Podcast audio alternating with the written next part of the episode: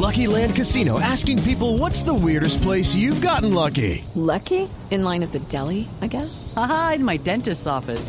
More than once, actually. Do I have to say? Yes, you do. In the car before my kids' PTA meeting. Really? Yes. Excuse me, what's the weirdest place you've gotten lucky? I never win and tell. Well, there you have it. You can get lucky anywhere playing at LuckyLandSlots.com. Play for free right now. Are you feeling lucky? No purchase necessary. Void where prohibited by law. 18 plus. Terms and conditions apply. See website for details. Rusia, Ucrania y la disputa por la cultura en Occidente. Capítulo 1. La guerra entre Rusia y Ucrania. Guerra cultural.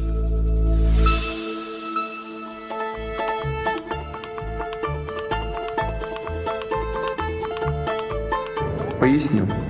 Все военнослужащие украинской армии, которые выполнят это требование, смогут беспрепятственно покинуть зону боевых действий и вернуться к своим семьям.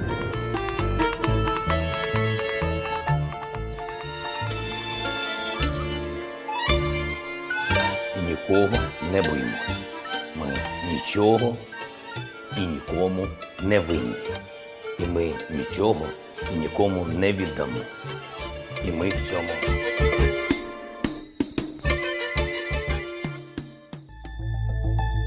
Tras más de casi dos meses de la invasión rusa a Ucrania, las reacciones del mundo han sido unánimes. Aislamiento, vetos, sanciones, condenas, censura.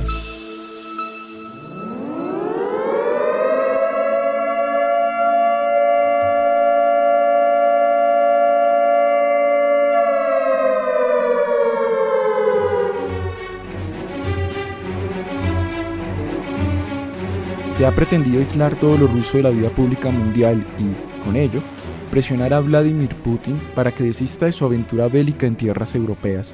Sin embargo, este aislamiento se ha cobrado una víctima inesperada. Dostoyevsky, Tolstoy, Tchaikovsky, Rimsky-Korsakov, entre otros autores y compositores rusos, han sido cancelados estrepitosamente de muchas aulas, claustros y auditorios bajo la excusa de la solidaridad y como directriz para presionar al presidente ruso, junto con otras sanciones a nivel internacional. Sin embargo, estos vetos han sido ampliamente cuestionados por estudiantes, profesores y el público en general, que los considera como medidas bastante radicales y extremistas frente a un conflicto que, según ellos, no involucra las manifestaciones y las herencias culturales de los rusos. Todo esto se desarrolla bajo la sombra de las acusaciones de ambos bandos en guerra de querer anular la identidad del otro y, finalmente, ante los intereses de Occidente de contener a Rusia y mantenerla controlada frente a un nuevo consenso mundial nacido con la caída de la Unión Soviética y que hasta 2014 se había mantenido y respetado entre ambas partes.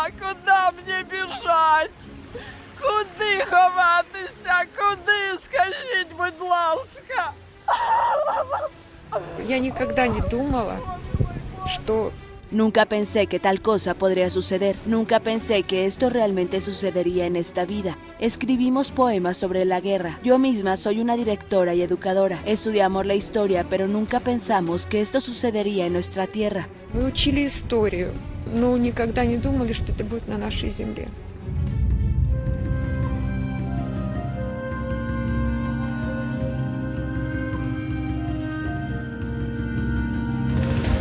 Hola, soy Alejandro Chala, politólogo de la Universidad Nacional de Colombia, escritor y analista político. En este especial de tres capítulos hablaremos sobre Rusia, Ucrania y la disputa cultural que en este momento existe en Occidente. Desarrollaremos los argumentos de cada uno de los actores involucrados y buscaremos resolver una pregunta fundamental que ha surgido en los últimos días respecto a este conflicto. Cancelar a Dostoyevsky, a Tchaikovsky y al deporte ruso va a servir para detener la cruenta guerra que se desarrolla en Ucrania. Síganme en este breve recuento en el que espero explicar por qué la cancelación de la cultura rusa no es más sino la manifestación de un fenómeno identitario y social que pretende justificar relatos, como esos relatos enuncian a cada bando de manera desigual y peyorativa, y por qué, al final, la postura más saludable, coherente y necesaria en estos tiempos de conflicto consiste en hacer una crítica consciente y condenar la violencia, la cancelación y el aislamiento vengan de donde provengan.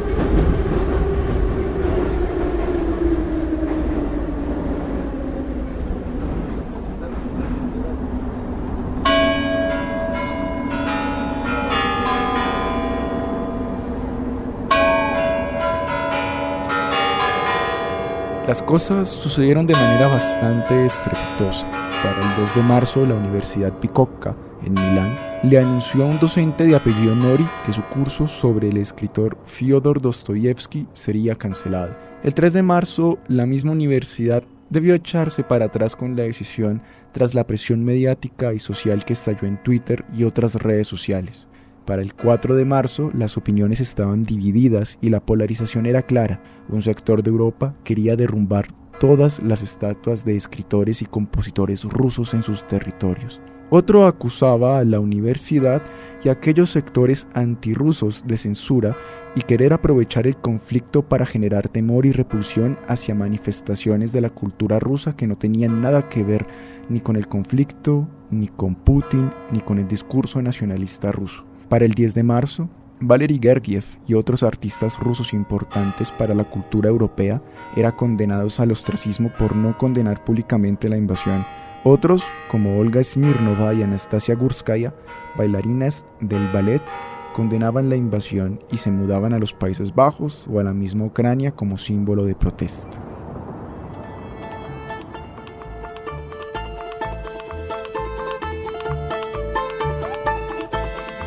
Pronto, lo que parecía un conflicto netamente ligado al campo de la geopolítica internacional terminó convirtiéndose en una disputa que ahora se cuestionaba si leer a Dostoyevsky o escuchar a Chostakovich implicaba apoyar veladamente la guerra. Luego fue Twitter la que expandió el mensaje. La guerra entre Rusia y Ucrania era una guerra cultural, en la que todo el mundo globalizado era combatiente y parte del mismo un mensaje, un apoyo, una banderita de Ucrania o de la Orden de San Jorge en la foto de perfil.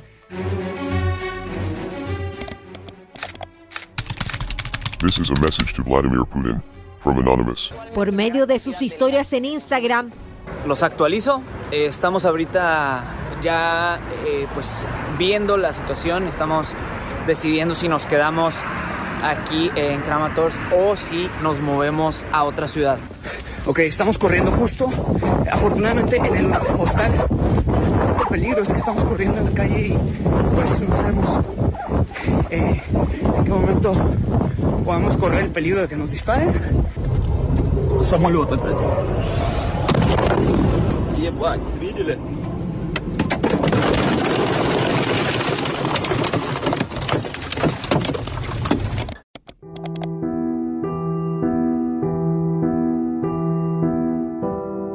Podía señalar que aquel interlocutor desconocido en redes es amigo o enemigo. Sin embargo, ¿puede decirse realmente que el conflicto entre Rusia y Ucrania es una guerra cultural? ¿Estamos viendo un conflicto que pone en riesgo nuestro modelo de vida y sociedad, nuestra cultura?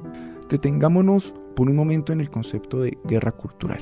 De dónde proviene. Haciendo un mapeo general en redes y en artículos científicos, parece que el concepto emerge desde el siglo XIX como una traducción un poco inexacta en inglés del término Kulturkampf, que estaba de moda en el imperio alemán y que manifestaba la disputa religiosa entre católicos y protestantes durante la época de Otto von Bismarck. Aquel término luego fue apropiado por la nueva derecha europea, en cabeza de Alain de Benoit, y por los neoconservadores del Partido Republicano estadounidense hacia la década de los 70 quienes señalaban que la disputa por los valores sociales no se reducía al campo político, sino al campo cultural contra la nueva clase de intelectuales, científicos y periodistas que en aquel tiempo encabezaban el ala progresista del Partido Demócrata. Aquella idea siguió primando en el discurso conservador durante los 90 y los 2000 hasta llegar a Trump y Steve Bannon, donde volvió a convertirse en un concepto ampliamente difundido en la sociedad y que sirvió para establecer una línea divisoria entre un nosotros y un ellos en Estados Unidos, una lógica de amigo y enemigo en la que los enemigos eran todos aquellos sectores progresistas y seculares que con sus ideas multiculturalistas buscaban horadar, entre comillas, la sociedad estadounidense y, con ella, a la civilización occidental.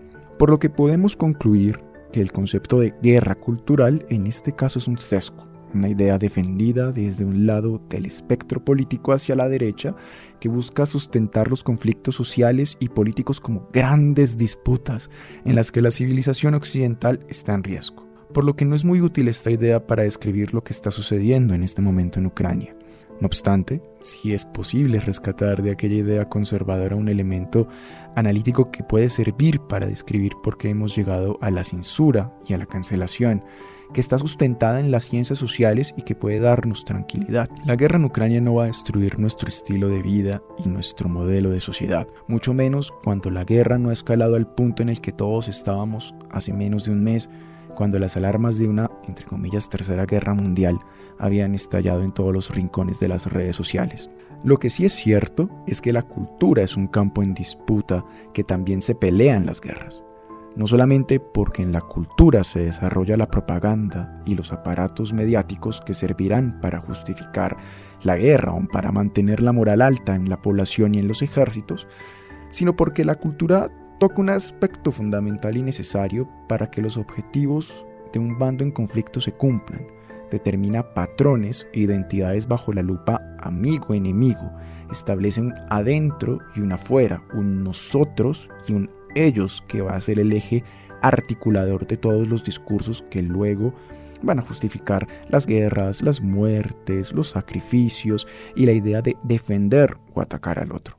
Antes que una guerra cultural, de lo que estamos siendo testigos es de un fiero combate por determinar la identidad y el relato que va a definir cuál es la verdad, qué es lo que realmente está sucediendo y qué no.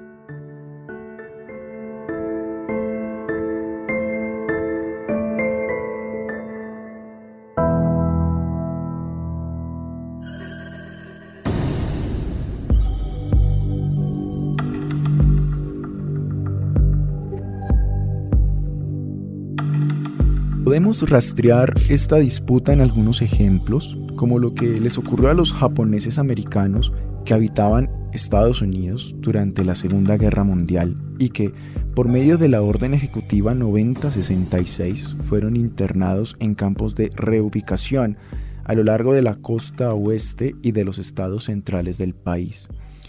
Tras el bombardeo de Pearl Harbor y el ingreso de Estados Unidos a la guerra, la mayoría de las poblaciones japonesas dentro del país fueron blanco de ataques que, entre otras cosas, buscaban mostrar su cultura como un elemento retrasado y degradado frente a la cultura norteamericana como baluarte civilizatorio de Occidente, discurso que se profundizó luego de que John D. White, líder del Comando de Defensa Occidental, acusara a la población. Judy was boring. Hello. Then Judy discovered ChumbaCasino.com. It's my little escape. Now Judy's the life of the party. Oh, baby, mama's bringing home the bacon. Whoa, take it easy, Judy. The Chumba life is for everybody. So go to ChumbaCasino.com and play over 100 casino-style games. Join today and play for free for your chance to redeem some serious prizes. ChumbaCasino.com. No purchase necessary. Void where prohibited by law. 18 plus terms and conditions apply. See website for details. japonesa del país de saboteadores y esquiroles y señalara que sus lazos culturales con el imperio japonés eran suficientes para sospechar de ellos y recluirlos bajo argumento de mantener la seguridad nacional dentro del territorio estadounidense. La guerra aquí no era un conflicto civilizatorio entre la milenaria, pero entre comillas atrasada cultura japonesa y la industrializada pero joven nación yanqui, sino una disputa sobre la cultura que determinó el relato que luego justificó el encierro de 120.000 personas durante cinco años. Si tienen más interés en este tema, pueden leer Looking Like the Enemy, My Story of Imprisonment in Japanese American Internment Camps de Mari Matsuda o Infamy, The Shocking Story of the Japanese American Internment in World War II de Richard Reeves.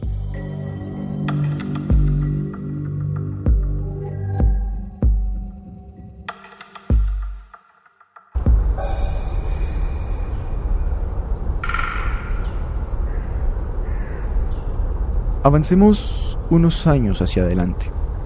Un ejemplo mucho más conocido y que de hecho es una caricatura que hemos visto hasta en el cine, se encuentra en la Guerra Fría. Las desavenencias entre el llamado mundo occidental capitalista, con Estados Unidos y Europa a la cabeza, y el mundo socialista con la Unión Soviética y China a la cabeza. No solamente se ceñían a cuestiones sobre el ámbito político y económico, sino que la cuestión ideológica también tenía un claro índole cultural en el que la construcción de una identidad común, con la capacidad de unir a todos los países aliados tras la Segunda Guerra Mundial, se basó en un nuevo enemigo común al que había que derrotar, no por la vía de las armas y de la guerra convencional, sino en todos los frentes posibles más allá del campo bélico. Así surgió una nueva identidad cultural que tuvo su máxima difusión durante la guerra de Vietnam elaborada por Hollywood y por las grandes compañías norteamericanas que se extendió por el mundo y que vendía un único mensaje.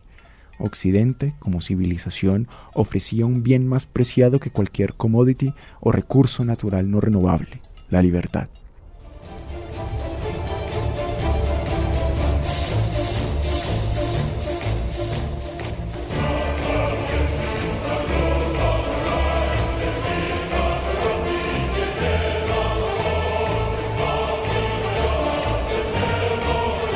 Cualquier levantamiento en la Polonia socialista, en la Checoslovaquia que buscaba su autodeterminación, en la Hungría de Imre Nagy o en la Yugoslavia que se había atrevido a romper con la colosal burocracia stalinista, denotaba que tras la cortina de hierro la gente no gozaba de ninguna libertad.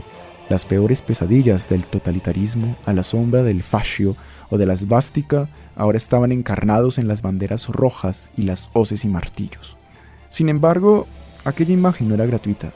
El peso del estalinismo se había recortado las libertades individuales y había llevado a millones a la hambruna o al pabellón de fusilamiento, pero el mensaje quedó grabado para el resto de la Guerra Fría. Aún a pesar de la desestalinización y de los intentos de Khrushchev y Gorbachev por abrir la sociedad soviética y socialista a los influjos culturales occidentales, el mito perduró. Se acusaba a los soviéticos de ser gente fría, sin humor, deprimida, alcohólica y bastante cruel, sin sentido de la humanidad más allá de la automatización técnica a la que habían sido sometidos durante los tiempos más duros de la colectivización de los años 30 o de la fría administración burocrática que caracterizaba al Estado soviético, como un gran leviatán pesado y agonizante que en cualquier momento amenazaba caer sobre las cabezas de todas las Rusias. Se les pintaba como gente marcial, fanática y uniforme, gris, en últimas. Pero la Unión Soviética y China no fueron víctimas de este nuevo relato identitario que definía la disputa cultural. La misma Unión Soviética y luego Estados Unidos con las guerras del Golfo y posterior al 11 de septiembre, a la invasión de Afganistán y a la invasión de Irak, cayeron en algo que Edward Said llamaba orientalismo, que es una de las muestras más claras de la disputa por la cultura que, aún hoy, supervive y nos es contemporánea como problema.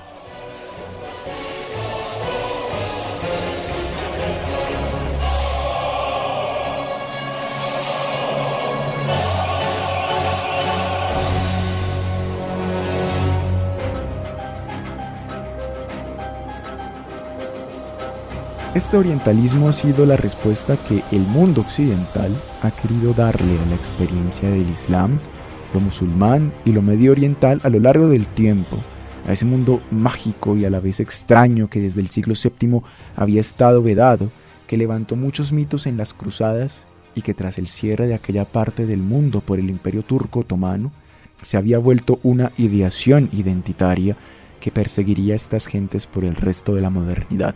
Esta identidad fragmentada que Occidente ha vendido como objetiva ha variado a lo largo del tiempo, desde el más grande asombro del Oriente como una extrapolación de las mil y una noches hasta hoy, donde todo lo árabe y lo musulmán pasaron a ser ese nuevo gran otro, el nuevo enemigo a derrotar tras las injusticias cometidas por Saddam, por Osama o por el Mullah Omar, todos encarnando un nuevo gigante colosal tras las sombras que amenaza con la destrucción de la civilización y la imposición de unos patrones culturales ajenos que sitian ese bien más preciado, la libertad. Aquí es donde se puede interpretar cómo es que aquellos discursos sobre la guerra cultural calan tanto en esta parte del mundo y determinan aquellos patrones que van a ubicar un otro que es ajeno y que se vuelve enemigo.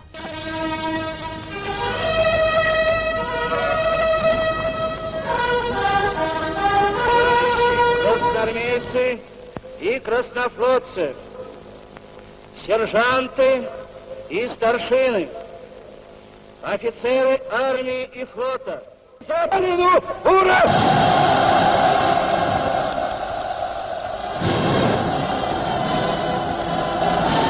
No es porque en sí exista esa amenaza, sino porque es la manera como se elabora el discurso y el relato para luego justificar intervenciones, invasiones o decisiones políticas y económicas que van a afectar a grandes sectores sociales dentro o fuera de lo que se concibe como la sociedad occidental. La disputa por la cultura en la guerra entre Rusia y Ucrania busca crear una narrativa que ubique en el imaginario de la población mundial quiénes son los aliados y quiénes son los enemigos, tanto por el lado ruso con la negativa de reconocer a Ucrania como una nación autodeterminada y con identidad propia, como por el lado occidental de condenar la cultura rusa o volverle a imponer los estigmas y caricaturas que durante la mayor parte del largo siglo XX, como diría Hobsbawm, se ciñeron sobre todos los pueblos que conformaron el bloque socialista. Ponerle una banderita a la foto de perfil en Facebook o cancelar una cátedra sobre literatura rusa no impedirá que la guerra se siga desarrollando, porque al final aquellos esfuerzos se vuelven como poner una puerta en un gran campo abierto. Pero sí tendrá como objetivo justificar el por qué los rusos, como sociedad, más allá de Rusia como un Estado, deben ser apartados y excluidos de todos los aspectos de la vida social, económica, deportiva, cultural y política del mundo. Al final, es solamente una manera elaborada de denunciar que el derecho internacional público y sus herramientas, además del discurso político que maneja cada país alineado en cada bando, buscan censurar y cancelar la cultura como una forma de chantaje diplomático y decente, en la que la presión impulse a la misma sociedad rusa o ucraniana, desde donde se quiera ver, a levantarse contra sus liderazgos, derrumbarlos y demostrar que no son los monstruos ni las caricaturas elaboradas que luego serán vendidas por alguna película de superhéroes de acción en la que el ruso, el árabe o el chino sean los malvados y los estadounidenses, canadienses o europeos sean, en el mejor de los casos, los héroes rebeldes. Es solo la manera moderna como nuestros estados, desde su soberanía y sus sociedades, quienes las componen, determinan dónde está respecto a los fenómenos mundiales y un discurso de verdad que sitúe quiénes son los buenos y quiénes los malos, incluso si eso conlleva a generalizaciones magras y malsanas que terminen condenando a una sociedad y a su cultura por culpa de las decisiones de un autócrata en Moscú o de un humorista en Kiev. Para terminar este episodio y ejemplificar aún mejor el mensaje en este primer capítulo, en la película francesa Transporter 3, el personaje de Frank Martin, interpretado por Jason Statham, llama a su amigo, el inspector Tarconi, preguntándole sobre cómo debía tratar con una mujer rusa, a quien llevaba como paquete, entre comillas. El hombre le responde que los rusos son fríos, distantes y bastante depresivos, a lo que el hombre, tras una persecución por las autopistas de Hungría, le trata de una manera condescendiente. La mujer rusa, que en el film se llama Valentina Tomilenko, le responde de manera despectiva que los ucranianos no son así, que son alegres y festivos, a diferencia de los rusos, que sí tenían ese carácter. Una cereza en el pastel por la disputa cultural que, en este lado del mundo y de las redes sociales, va ganando Ucrania, aun cuando la mayoría de la gente, igual que el ingenuo Frank, le sigue confundiendo con los rusos, otra muestra de aquellas identidades fragmentadas y variables de las que nos hablas ahí.